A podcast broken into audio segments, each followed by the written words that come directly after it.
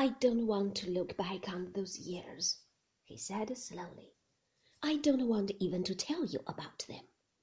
The shame and the degradation, the lie we lived, she and I, the shabby, sordid farce we played together, before friends, before relations, even before the servants, before faithful, trusting creatures like old Frith. They all believed in her down here. They all admired her. They never knew how she laughed at them behind their backs, jeered at them, mimicked them.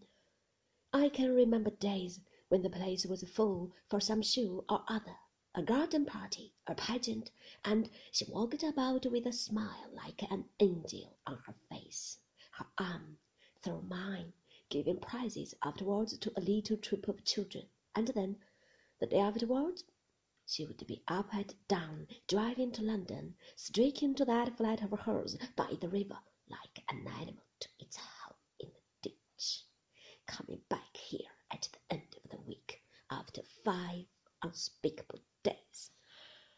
Oh, I kept my side of the bargain all right.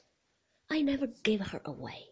Her blasted taste made Manderley the thing it is today the gardens, the shrubs, even the azaleas in the Happy Valley. Do you think they existed when my father was alive?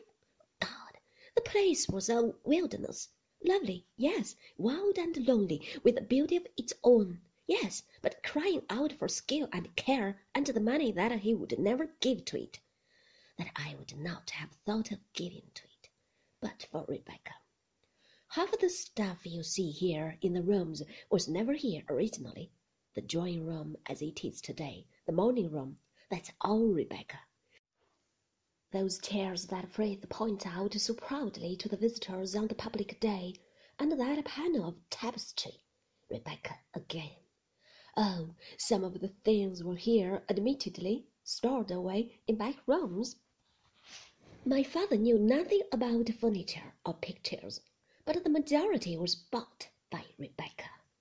The beauty of Manderley that you see today, the Manderley that people talk about and photograph and paint, it's all due to her, to Rebecca.